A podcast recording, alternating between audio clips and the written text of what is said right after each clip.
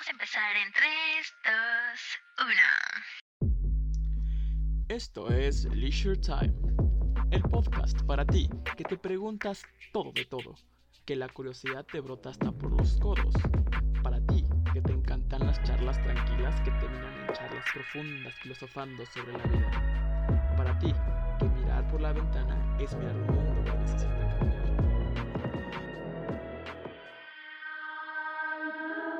Hola, hola.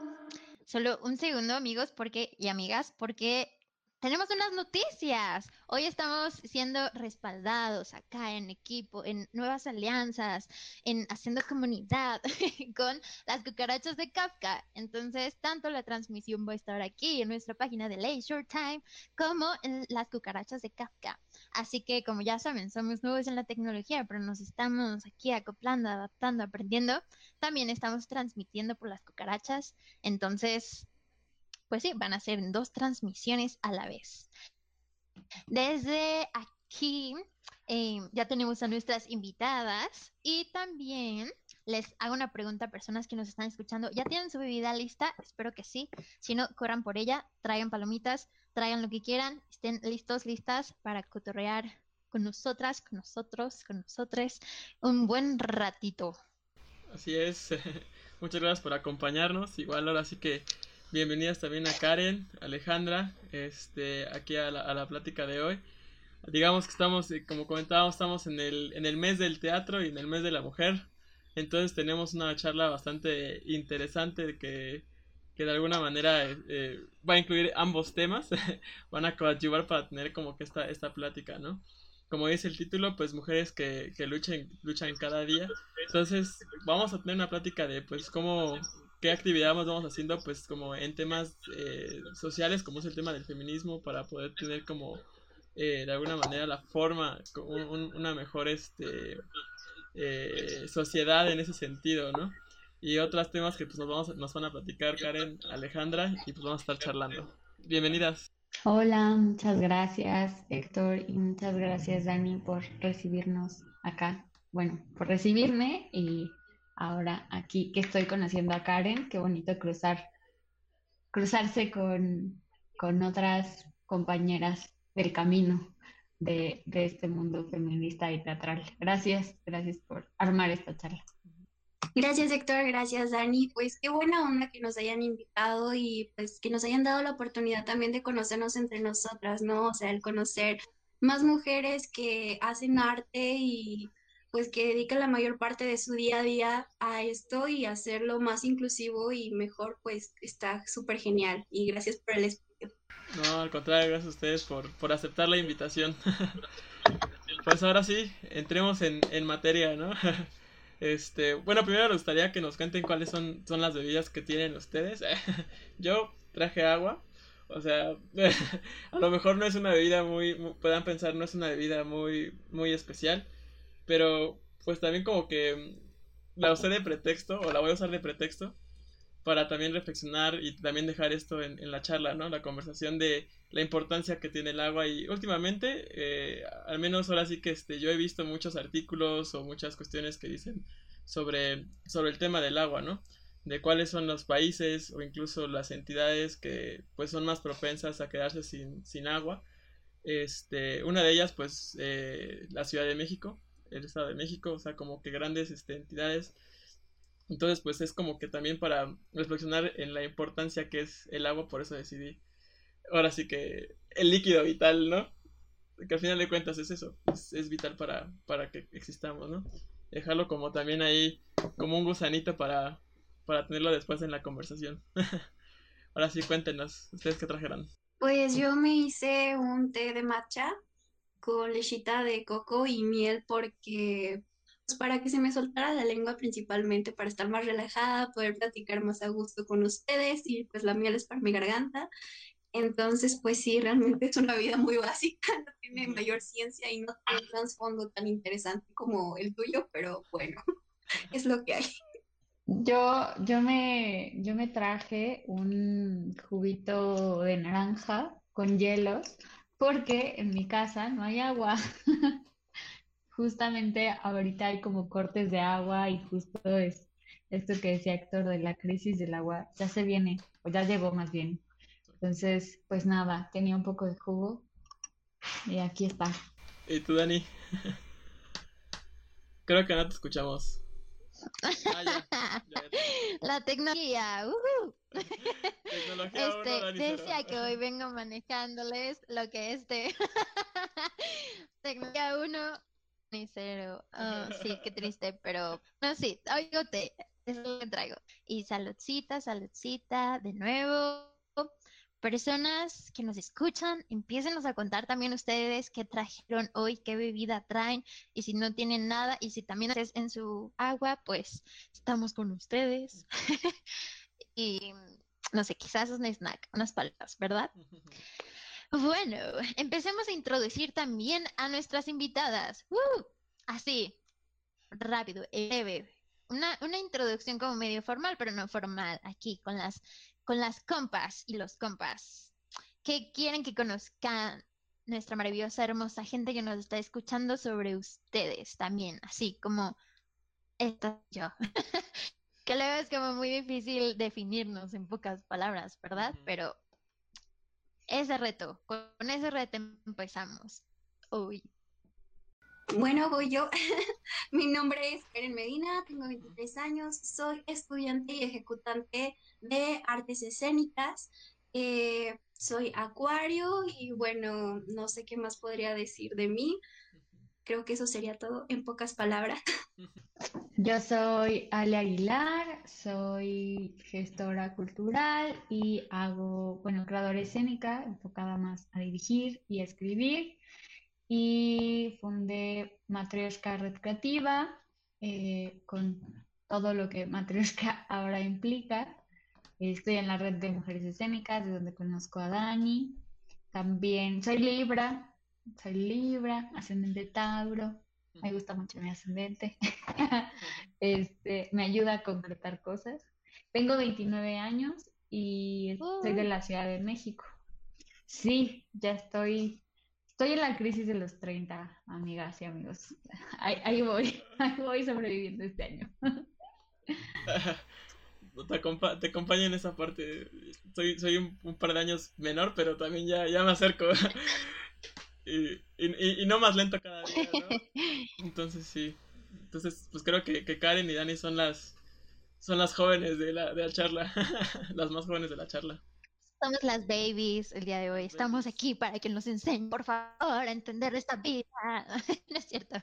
Nos pueden Bueno, aportar sí, de su entre todos. experiencia, vean el lado bueno. Exacto. Exacto. Es como la charla con los primos y las primas grandes de, a ver, por favor, tómate, tómame ante tus brazos y dame todos tus consejos, muéstrame tu luz. Sí.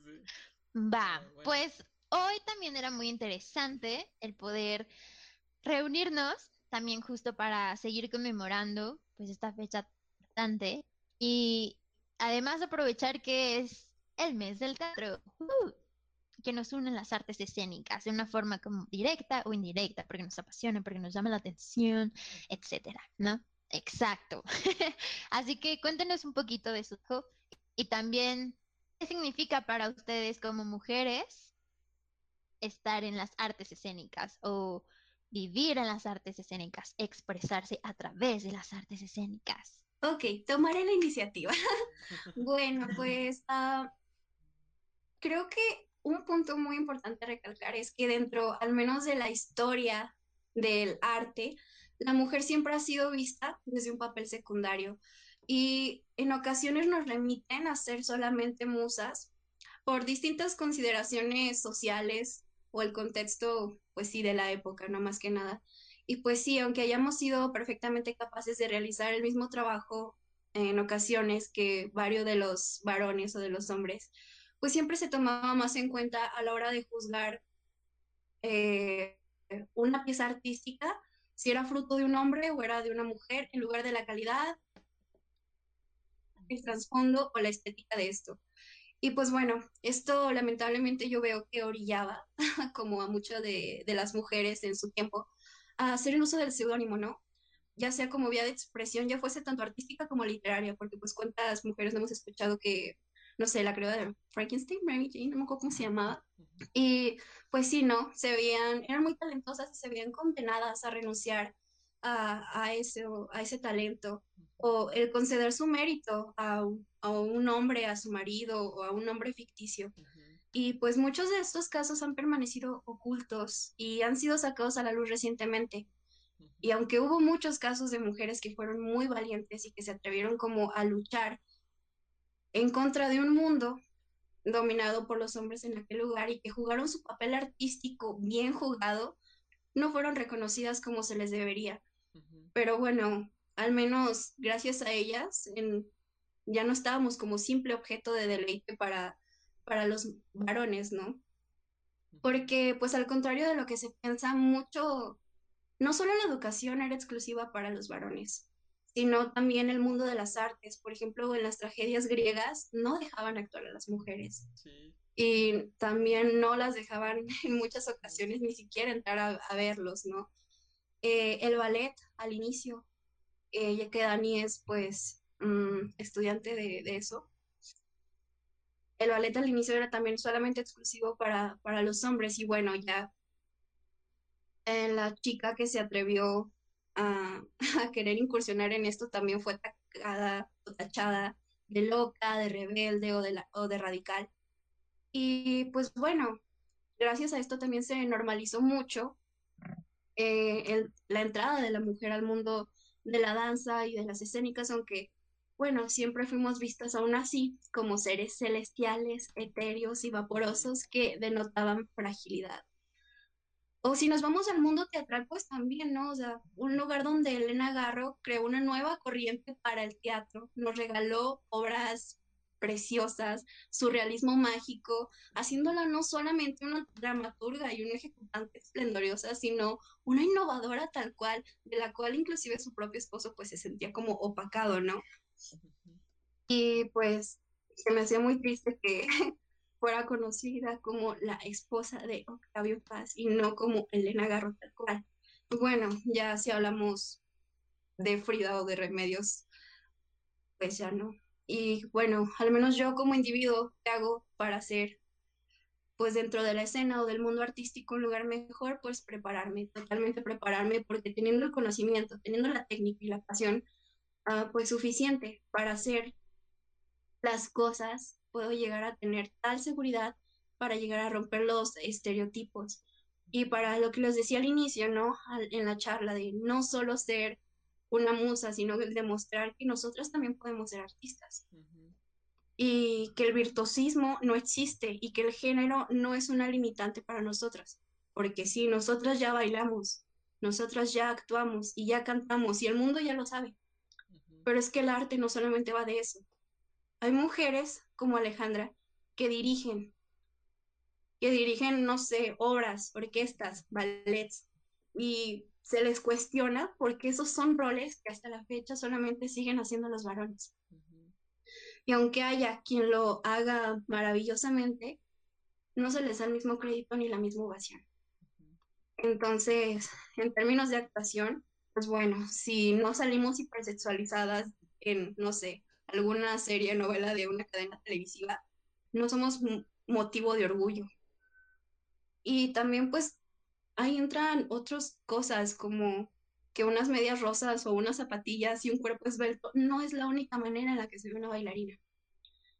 Y pues bueno, eh, hay mucho tiempo, esfuerzo y educación detrás de cada artista y generalmente solo se nos juzga o se nos aplaude por dos cosas, y es el cómo nos vemos y el otro es el ser mujer. Y paso el micrófono a mi otra compañera. porque me extendí, lo siento, me emocioné mucho. No, no te preocupes.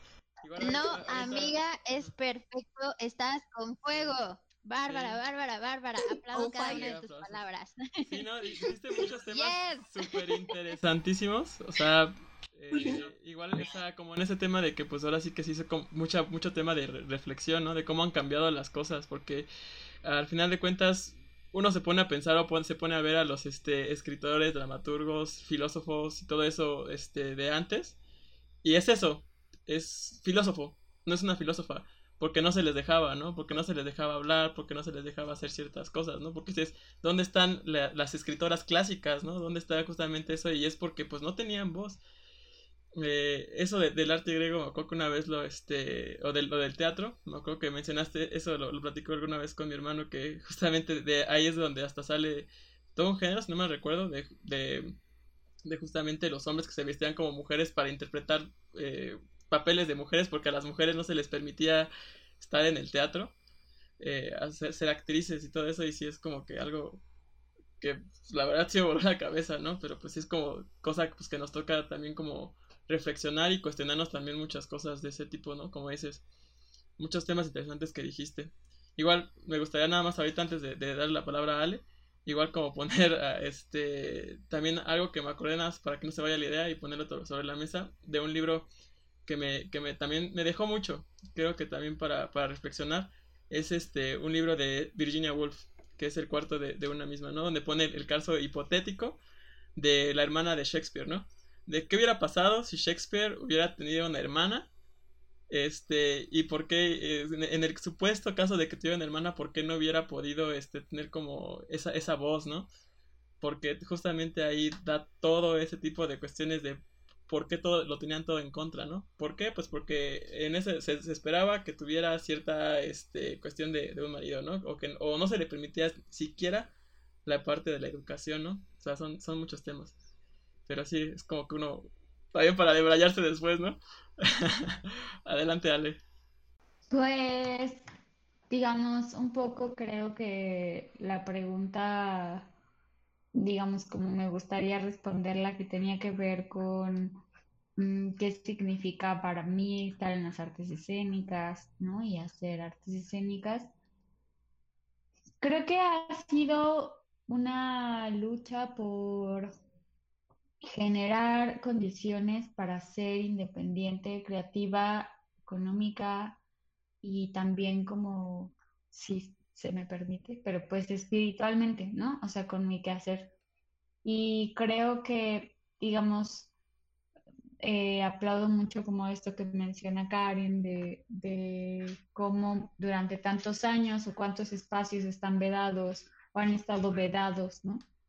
Pero creo que ahora para mí, digo, claro, esto lo digo después de varios años en los que yo he estado aplicando piedra y demás, pero para mí creo que el, tema es también cómo nos quitamos nosotras mismas esas ataduras, ¿no? O sea, y esos silencios. O sea, a mí me pasa mucho, estoy en muchas cosas, grupos con mujeres y de pronto es quién quiere pasar primero, quién quiere eh, mostrar su trabajo, quién quiere eh, tomar la batuta.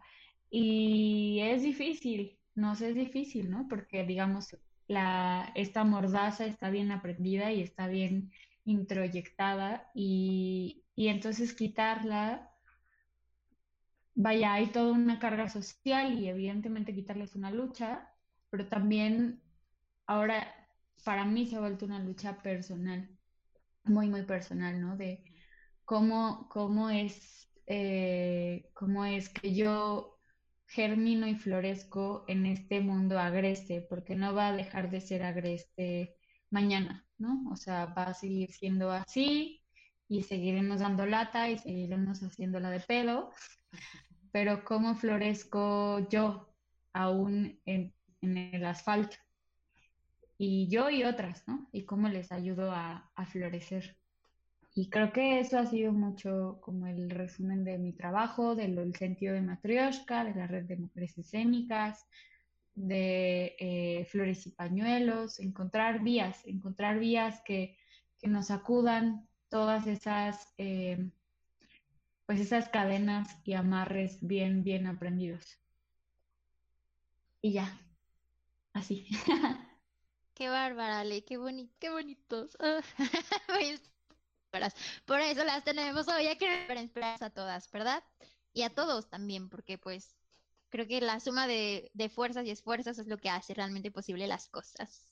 Y con eso me gustaría compartir que Blanca Rosa dice que está bebiendo una malada de fresa, mm, delicioso. Saluda a ti también, amiga. Y menciona que se exige más a la mujer, por eso suelen ser más brillantes.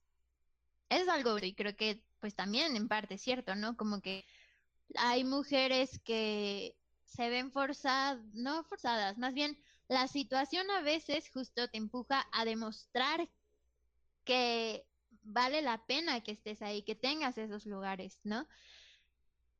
Y por un lado, pues sí, mm, muchas mujeres genio justo destacan, es como lo que lo cual también me hace entrar en cierto conflicto, ¿no? Porque a veces no se les aplaude solamente que sean porque son genio, sino porque, oh, una mujer es genio, wow, ¿no? Y eso también está fuerte porque es como, bueno, pues obviamente tenemos este las mismas capacidades de poder desarrollarnos ampliamente en cualquier área que nosotras deseemos, ¿no? Y también Shmuel dice, ¡Woo! Hola, Shmuel. Muchas gracias por ese ¡Woo! Estamos contigo.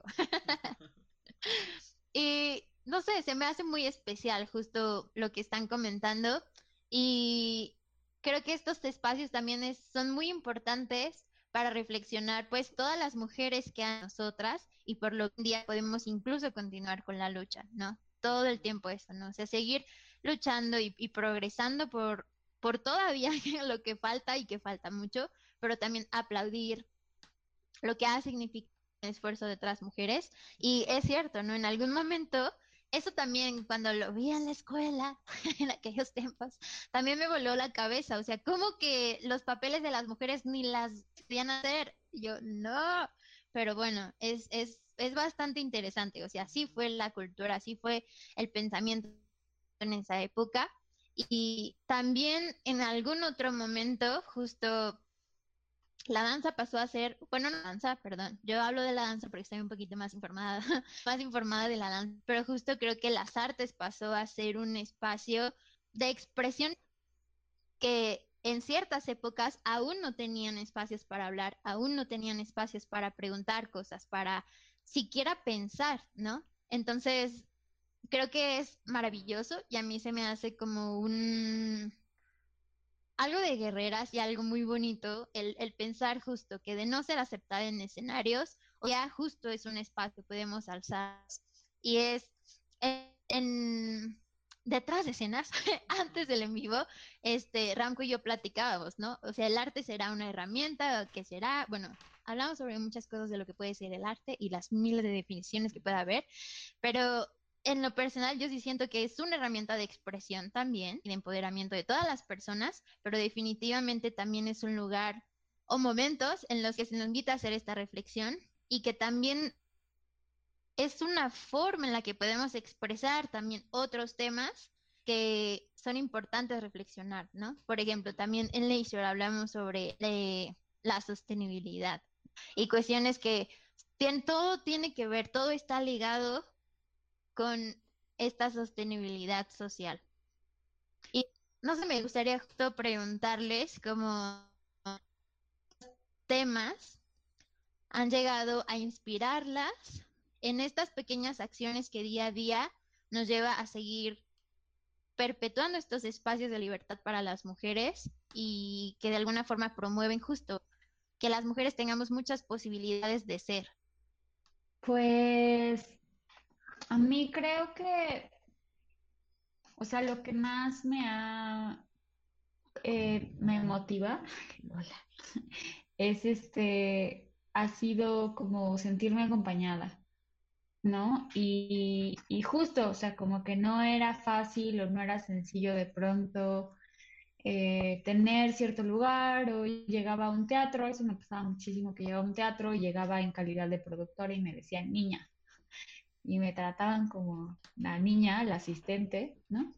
Y veía también como a mis compañeras iluminadoras, escenógrafas, las minimizaban o, les da, o el técnico les daba la clase magistral de escenografía cuando ellas tenían dos licenciaturas detrás y cómo veíamos que no podíamos como pelearnos con ellos y había como que aguantar vara. Y justamente como el ver eso, y luchar por ellas y luchar por mí y que ellas luchen también por mí. Como que esta hermandad, esta sororidad, pero no sororidad como de dientes para afuera, sino en serio, ¿no? O sea, con acciones, con un acompañamiento profundo, es, vaya, es lo que me motiva. No, no es que me enorgullezca de esto, pero desde que comenzó el proyecto de Matryoshka a la fecha, realmente hay contadísimos hombres en mi vida y estoy rodeada de mujeres todo el tiempo, ¿no? Y la verdad es que me hace muy feliz, me hace verme todo el tiempo, verlas y como reflejar mis inquietudes, mis inseguridades, mis temas. O sea, como que ellas son mi escuela, ¿no? O sea, mis compañeras se han vuelto mi escuela de vida. Y, y nada, tengo, convivo con hombres, ¿no? Eh, pero, pero vaya, también se vuelve muy complejo porque no entienden, no entienden que no entienden y, y no hacen la chamba, ¿no? O sea, como estas cosas de, ay, a ver, pero explícame. O yo creo que las feministas y han leído un artículo del periódico o se han visto un video de YouTube cuando nosotras llevamos toda nuestra vida, o bueno, no sé, yo desde los 16, 17 años ya estaba leyendo textos feministas, ¿no? Y viendo videos y cuestionándome y peleándome con eso. Entonces de pronto que vengan y con toda la insensibilidad y la poca dimensión a quererte dar clases, pues eso ha hecho que haya contadísimos hombres en mi vida y no me arrepiento y la verdad es que ojalá le echen más ganas y ojalá haya más, pero si no, ya sé que estoy bien y que voy con mis hermanas y que, y que creamos nuestros propios espacios. Creo que eso es lo que más me motiva. Y, y, a propósito de lo que comentas ahorita, me gustaría así como preguntarte e invitarte así como de si hay como algún mensaje que, les, que te gustaría darle como a, a nosotros los hombres o a otros hombres, así que como como, como punto de reflexión, ¿no? Porque sí, este, al final de cuentas somos parte del problema, todos y todas, ¿no?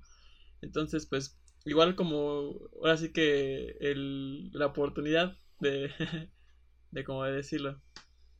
Pues, digamos, lo que, lo que, una reflexión que ha sido muy importante para mí, que también creo que te libera mucho de esta cosa de pronto que empieza a pasar en el feminismo de como una presión de que no eres perfecta como feminista, eh, ha sido asumir que todas y todos somos machistas. O sea, todos y todas crecimos en esa cultura.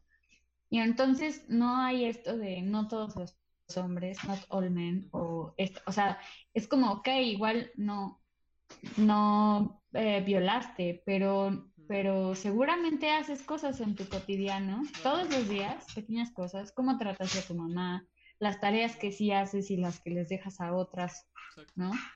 en donde sí lo eres, ¿no? Y, y no te das cuenta, y justo estoy tomando un taller sobre género y, la maestra decía, Lorena, nos decía como justo el privilegio no se ve, es hasta que te topas con las puertas que tú ves el privilegio, pero si no, no se ve, tú pasas por ahí. Creo que a muchos hombres les pasa eso, o sea, eh, como mujeres creo que nos damos cuenta luego, luego cuando un hombre se siente con todas las facultades para hacer una serie de cosas que pasan por encima de los y las demás. Y pues esa persona no se da cuenta. Entonces, creo que, que asuman que son machistas, que asuman que crecieron en una cultura de violación y de violencia y que empiecen a preguntarse críticamente, ¿no? En un taller hoy un compañero decía de, claro, como dijo mi compañera, yo me quiero sumar a la lucha de ellas, porque si yo me sumo es como, güey, no se trata de nuestra lucha, sino se trata de que tú te rasques a, ti mismo y veas qué haces, ¿no? O sea, no, no queremos que salgas a marchar con nosotras, quédate en la casa y ponte a reflexionar qué rol tienes en, lo, en aquello por lo que estamos protestando, cómo contribuyes. Creo que eso le diría. Sí, no, bravo. No, y, y, muchas gracias, porque al final de cuentas, fíjate que sí, yo me he topado así como desde mi posición de hombre. Este, sí, con muchas veces cuando se habla de este tipo de temas, con, eh, eh, con, amigos y todos, y digo amigos porque digo amigos hombres, como que a veces ese, ese miedo de alguna manera a, afrontar que realmente sí tenemos todo ese tipo de cosas en la cotidianidad, ¿no? O sea, en lo, cotidiano. Porque a veces no es así como, ah, sí, pero yo no, ¿no?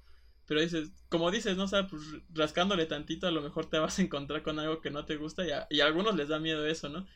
Y, y, y, y algunas veces, eh, o nos da miedo eso, ¿no? Y algunas veces se responden con cosas tan feas así como burlas o simplemente dar la vuelta a algunas cosas, ¿no? Pero creo que sí es una, una tarea que tenemos ahí. Totalmente. Y siento que mm, se me hace tan real lo que dice Ale sobre los privilegios y cómo te das cuenta hasta que te topas. Yo siento que incluso pasa que como mujeres también a veces nos cuesta trabajo darnos cuenta que entre mujeres también llegamos a ser muy violentas, ¿no? Y, que justo es algo que nos enseñan y todo eso, pero hay un momento en el que también justo como mujeres, ¿cómo hacemos nuestra chamba de darnos cuenta, no seguir esa violencia entre nosotras? Ay, todo un tema ahí también. Este, pero sí, cuéntanos Karen también, este, sobre para ti qué significa, más bien qué inspira el que continúes estas pequeñas acciones todos los días y solo en breve, solo sopo rápido, Manuel Fonseca nos comparte que está bebiendo una malteada de chocolate. Mmm, qué rico. ¿Son, ¿Son team chocolate o son team fresa? Yo soy team chocolate. Pero bueno, sí, cuéntanos, Karen. Mm, creo que de lo que más me inspira y de lo que más me gusta generalmente hablar es de todo eso que a la gente le suele incomodar. Eh, ya sea temas sociales, que ahorita, bueno, lo que más me siento con la obligación de difundir, al igual que Ale, es el tema del feminismo. Porque, claro, sí, como ya lo dije anteriormente, ya cantamos, ya cantamos, ya bailamos, y ya todo el mundo lo sabe.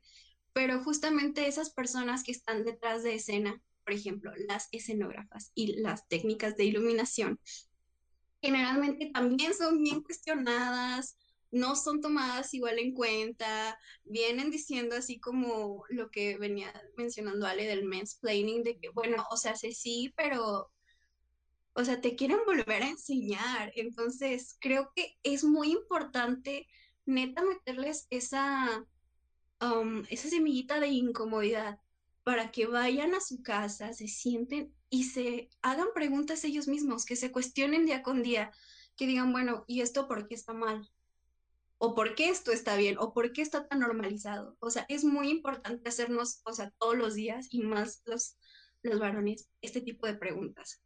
Porque si no, claro, eh, sigues como en el mismo círculo de...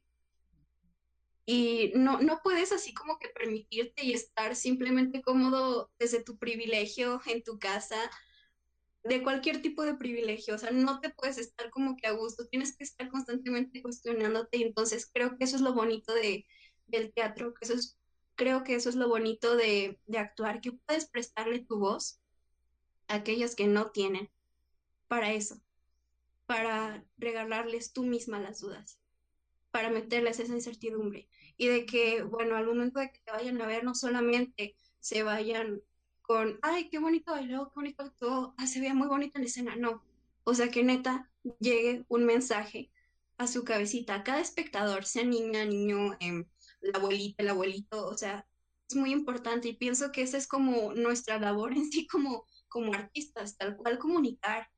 Y en estos tiempos tan violentos y en el cual sobran cosas para cuestionarnos, sobran cosas para poder hacer pues de esto pues, una sociedad más, más funcional, ¿por qué no hacerlo? ¿Por qué no hacerlo de una manera tan, tan linda y tan hermosa como lo es el arte? Yo pienso que la revolución realmente viene de uno mismo, pero también la forma más noble de hacerla es mediante el arte. Y eso es lo que a mí me motiva. Sí. Más aplausos aquí, por favor. Literal, mic drop. Hermoso. Blanca nos pregunta, ¿cuál es el reto más relevante que han enfrentado hasta ahora como mujeres escénicas? Creo que, híjole, o sea, yo, pues es como una cosa de todos los días, creo. Está oh, como este, esto que, que decían, no, ya no recuerdo quién, pero como esto de que estén como constantemente poniéndote a prueba. a mí en muchos espacios y contextos digo, tengo 29, pero usualmente la gente no me percibe de 29. Y, y me, o sea, como que dudan de las cosas que ya he hecho, ¿no? Y de, y de como el proyecto que es Matryoshka y más allá del proyecto como de que yo lo haya hecho.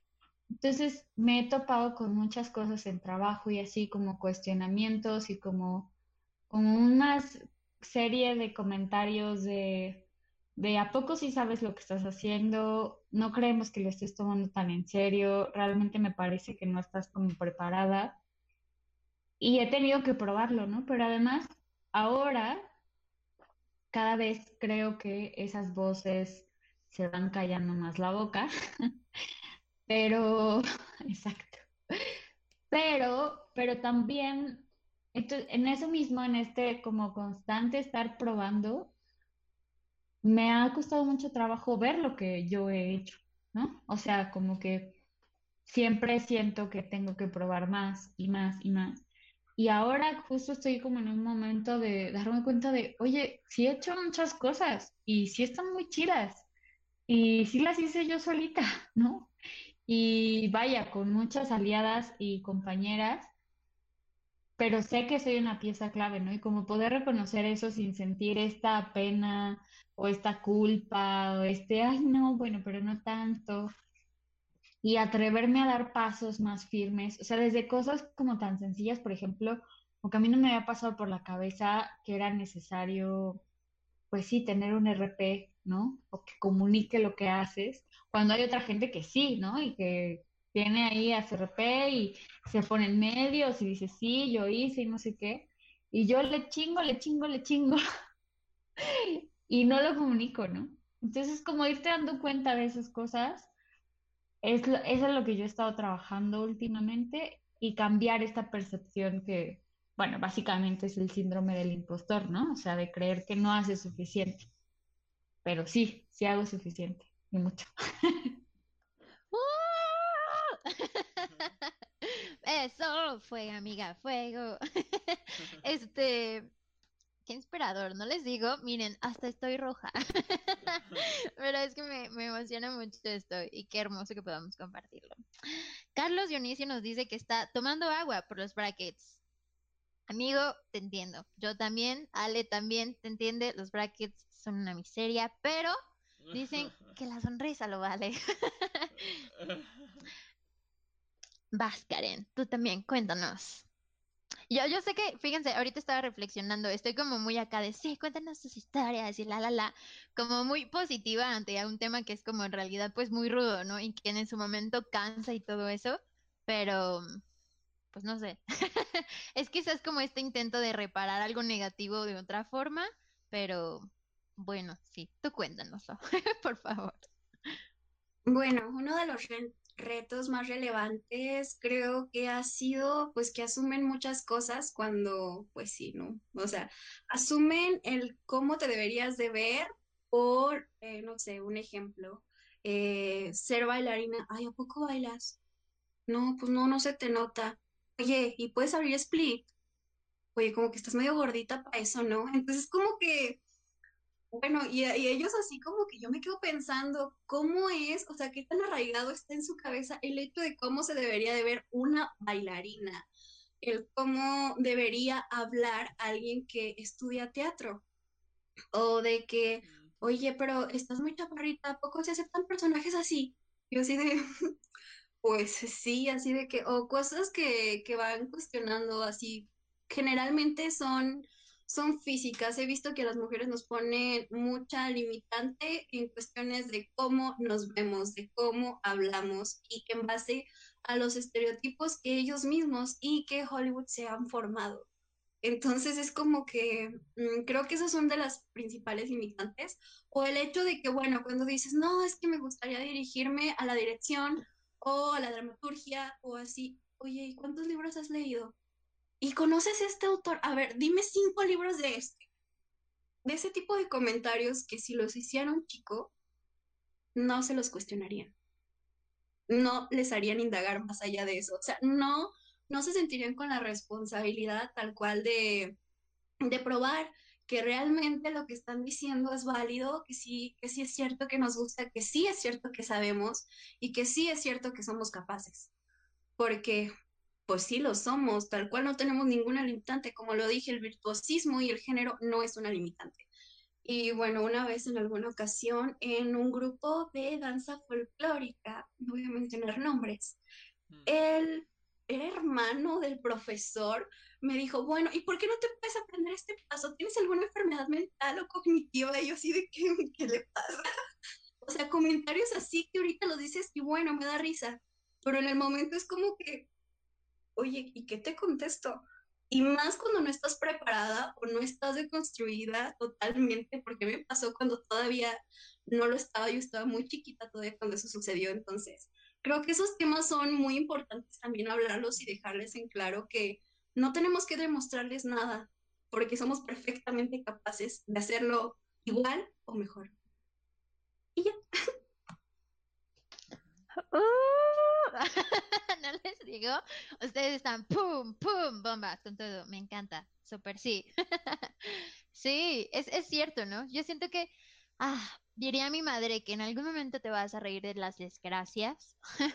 Y es cierto, o sea, siento que justo en el momento es como, fuck, no sabes literal ni cómo enfrentar aquello, ¿no? Porque efectivamente no estamos ni siquiera, es raro porque por un lado nos nos moldean a, a tener cierta necesidad de aprobación, a tener que ser cierta foto, a tener que caminar de cierta forma, pararse de cierta forma, actuar de cierta forma, hablar de cierta forma, coincidir con el tipo de estereotipo que se supone que tienes porque decidiste estudiar esto o dedicarte a esto, bla, bla, bla, ¿no? Y es como, Dios santo, o sea, qué, qué agobiante el intentar ser porque Digo, además de intentar lidiar con las cosas sociales, uno tiene que intentar lidiar con las cuestiones personales, ¿no?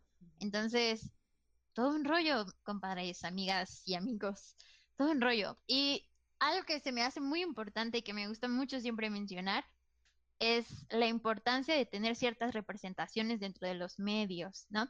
Sobre todo, como dices, a lo mejor sí, Hollywood tiene muchísimos años dentro del mercado y ha ganado mucha fuerza de consumo a nivel mundial. Eso lo tenemos como súper reconocido, ¿no? Pero como es tan importante que uno como público poco a poco vaya aprendiendo a discernir sobre qué es lo que está consumiendo. Unas cosas son entretenimiento y de qué forma yo decido como, ok, esto que me están presentando son estereotipos, de que yo puedo seguir alimentando o puedo decir romper, ¿no? Pero también de qué forma también hablamos y de alguna forma se exige que empiece a haber representación, sobre todo las personas quizás más jóvenes, ¿no? Que justo, por ejemplo, ¿no? Ah, últimamente ha habido justo esta campaña también de las personas que son asiático-americanas, ¿no? Que justo hay tantos personajes protagonistas que todo el tiempo fueron personas blancas, personas blancas, ¿no? Y que justo influenciaron cierto estereotipo incluso de la mujer, ¿no? Incluso de comportamiento, incluso de la familia, incluso de, de la forma en la que nos vestimos, la verdad, ¿no? Pero de qué forma empieza a haber también espacios para otros tamaños, otros figuros, perdón, otras figuras, otros pensamientos, ¿no? Y sí, otras historias, porque hay muchas personas que dicen como, ay, es que ese es entretenimiento, o sea, ¿qué quieres, no? Nada más es para que te pases el rato, sí, pero justo ha habido campañas políticas que justo pagan para que haya cierto tipo de mensaje en las novelas que la población en general consume, porque saben que sí hay un movimiento de ideas, ¿no? O sea, sí influ- influenció, influenció, influencia, lo siento, sí influencia un poco en cómo las personas piensan y a qué le damos oportunidad eh, de ver como posibilidades o ideas, ¿no? Y con esto, Humberto pregunta, ¿cuál es el texto dramático o coreografía con temática feminista favorito? Saquen aquí todas las recomendaciones para esas tardes libres, esos momentos libres. Personas, anoten, saquen las notas de tu teléfono, su cuaderno, vamos a anotar todo. A, a mí me gusta mucho un texto dramático que se llama Lisístrata y fue como de las pioneras que eh, es una comedia, se puede decir, de Aristófanes, pero está bien chida porque habla de cómo justamente en aquellos entonces, o sea, te estoy hablando de, pues sí, de una de una comedia de una Grecia clásica en donde las mujeres ya están hartas de que los hombres solamente se vayan a la guerra y regresen como para, pues sí, ¿no? Para llenarlas más de hijos y que ellas se hacen cargo de absolutamente todo, pero al momento de que ellos llegan es como que los tienen que tratar como reyes. Entonces ya llega esta morra y con, con un pensamiento pues feminista el cual dice, pues saben qué, hay que reunirnos entre todas para al momento que lleguen negarles, o sea, todo contacto como físico que sea para su placer, para que de esta manera como que ellos vayan cambiando también, pues sí, el hecho de que toda la vida tienen que estar en guerra y nada más yendo y viniendo y así, realmente suena como muy chusco, suena como muy así de, mm, bueno, quién sabe, pero bueno, tomemos en cuenta que es una comedia de Aristófanes, o sea, es escrita por un vato, pero sin embargo tiene muchas influencias, para lo cual, o sea, ya traían esa, esa idea de que no debería de ser así.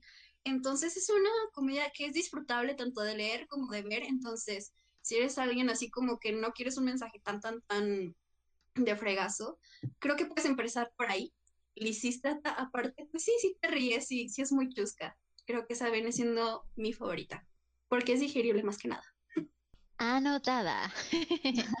Venga, más recomendaciones. Pues yo más bien hablaría de creadoras. A mí me late mucho el trabajo de eh, las chicas de Pentimento, Isabel Toledo y Chela Aparicio, que justo ahorita tengo la fortuna de trabajar con ellas. Y también eh, me late mucho el trabajo de Jimena M. Vázquez, eh, que es dramaturga.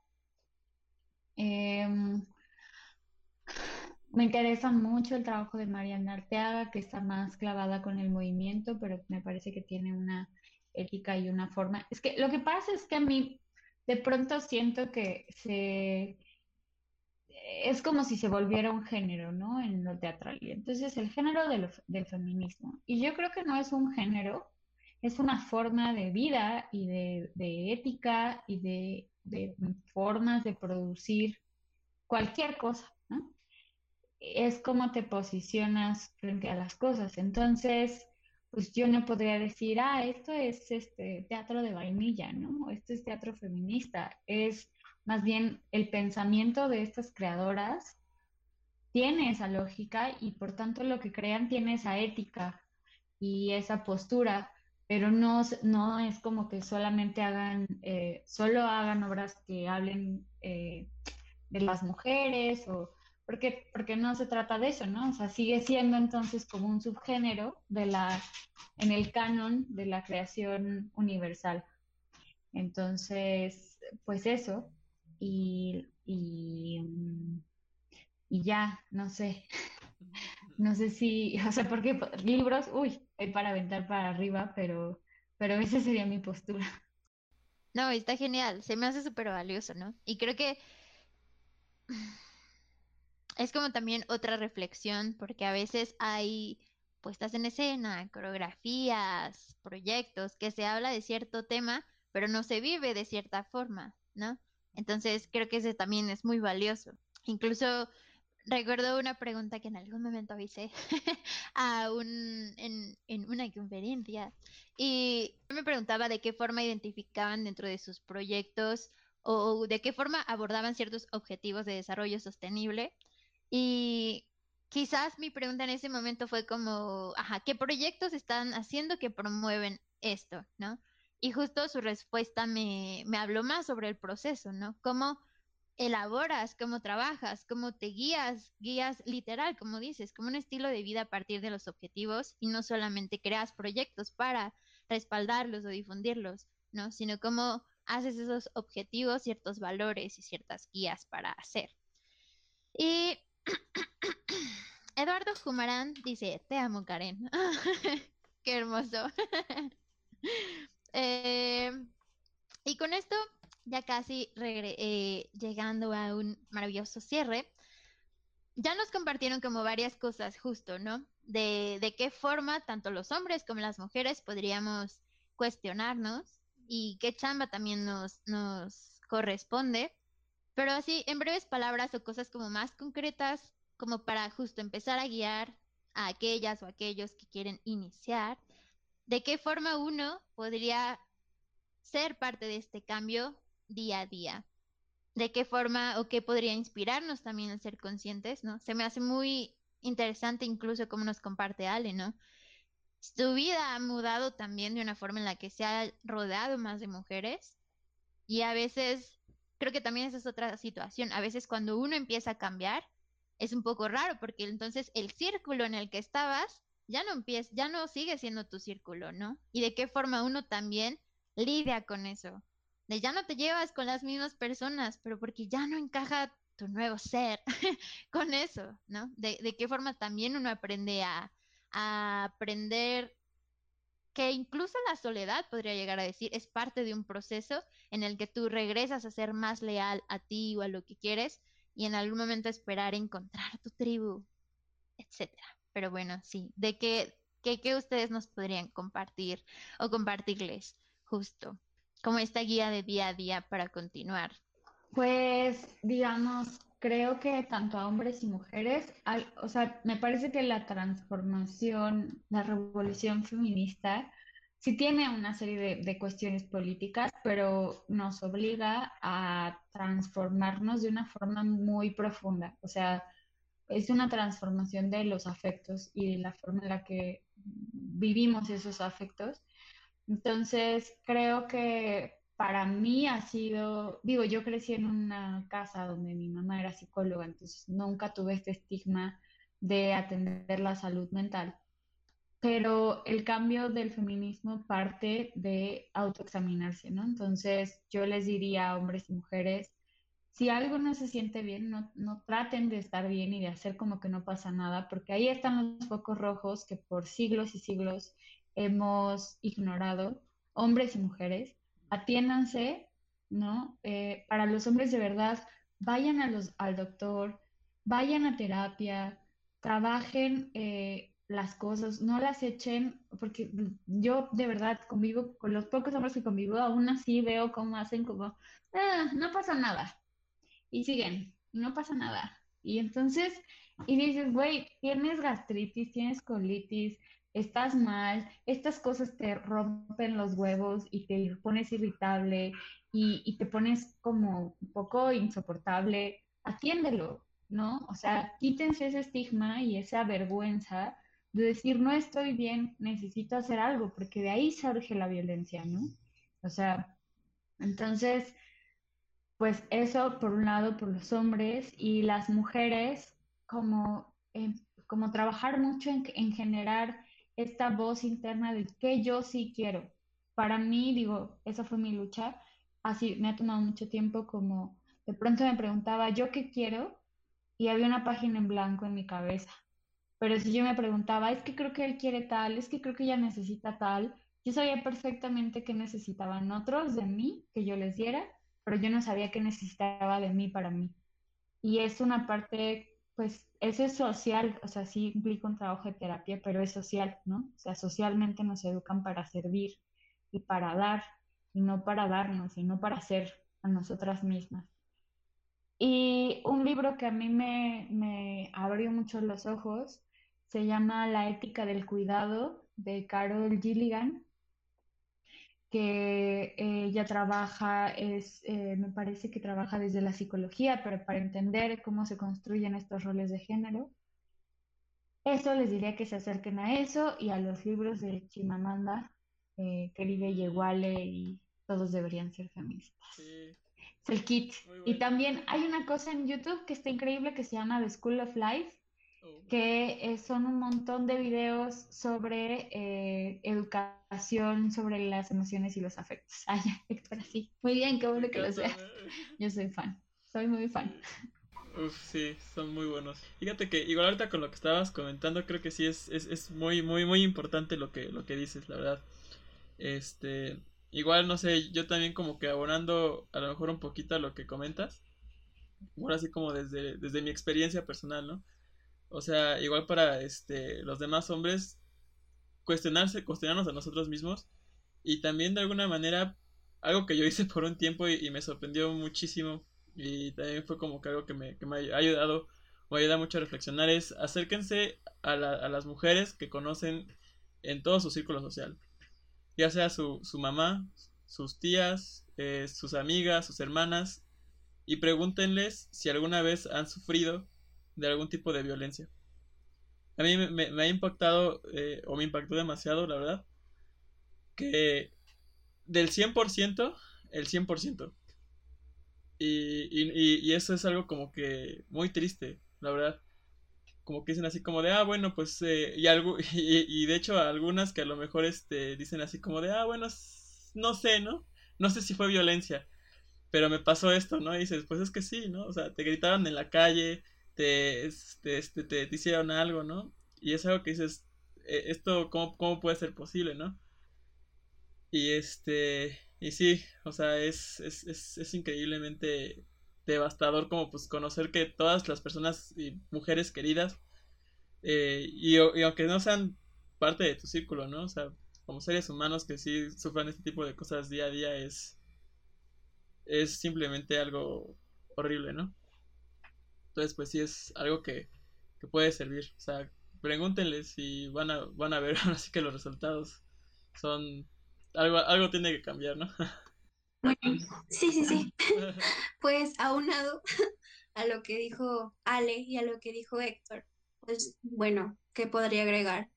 Consuman contenido de mujeres, por y para mujeres hagan contenido para mujeres, o sea, no se callen, desconstruyanse, hagan, deshagan, mm, no normalicen, no se queden calladas, estudien, cuestionense y bueno, dentro de, la escena, pues ve con tu amiga artista, consumes, consume su arte, compre su arte, difúndelo. Y no solo en el arte, o sea, también, no sé, si tu amiga, no sé, hace trabajo de carpintería, pues también difúndela, cómprale algo. Eh, neta, ayuda a romper ese estereotipo, ese estigma de los roles también. Eh, ya, ya mencionamos lo de la terapia, mencionamos lo de la desconstrucción y el de no normalizar la violencia. Entonces, no sé, si quieres empezar también por algo chiquito, por ti mismo, haciéndote todas estas cuestionamientos que había hecho y creo que eso es lo que nos va a ayudar poco a poco. ¿Por qué? Porque se ha visto que ha funcionado. Porque desde uno mismo puedes hacer cambios grandísimos porque pues inspiras a la otra gente al final de cuentas, ¿no? Y ahora que si te dedicas a algo tan noble como lo es la expresión y puedes llegar a más gente, no dudes ni dos veces en, en dar un mensaje, o sea, en llegar a la gente, y no importa, como dije anteriormente, si les incomoda o no les incomoda, al menos ya les sembraste algo. Y ese algo pues les puede servir y pues sí, para poder llegar a en algún momento a ser directoras de orquesta y que no se nos cuestione y que digan, ah, poco también las mujeres pueden? O sea que va a llegar un momento en el cual no va a haber esas cuestiones. No sé cuándo sea, pero si seguimos así, es muy probable. Entonces, muy maravillosas, muchísimas gracias. Fue una charla muy emocionante, de mucha reflexión, de mucho compartir. Muchísimas, muchísimas gracias por haber asistido al día de hoy. Y también personitas que nos estuvieron escuchando y que nos estuvieron escribiendo, muchas gracias por ser parte, porque al final, sin esta parte de que también ustedes nos den el chance de escucharnos, también ustedes den el chance de charlar, no existe ni leisure time, ni existe el verdadero cambio, ¿no? Tener la intención de escuchar y también de participar. Así que muchas gracias y un último salud, ¿no?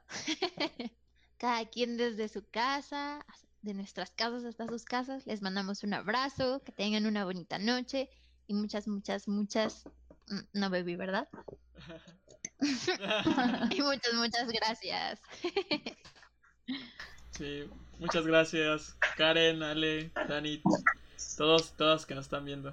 Gracias, Ramco. Gracias a ustedes por abrirnos el espacio. Hasta luego. Muchas gracias. Gracias. Gracias a ustedes y siempre son re bienvenidas a Leisure Time, forever and ever. Bye.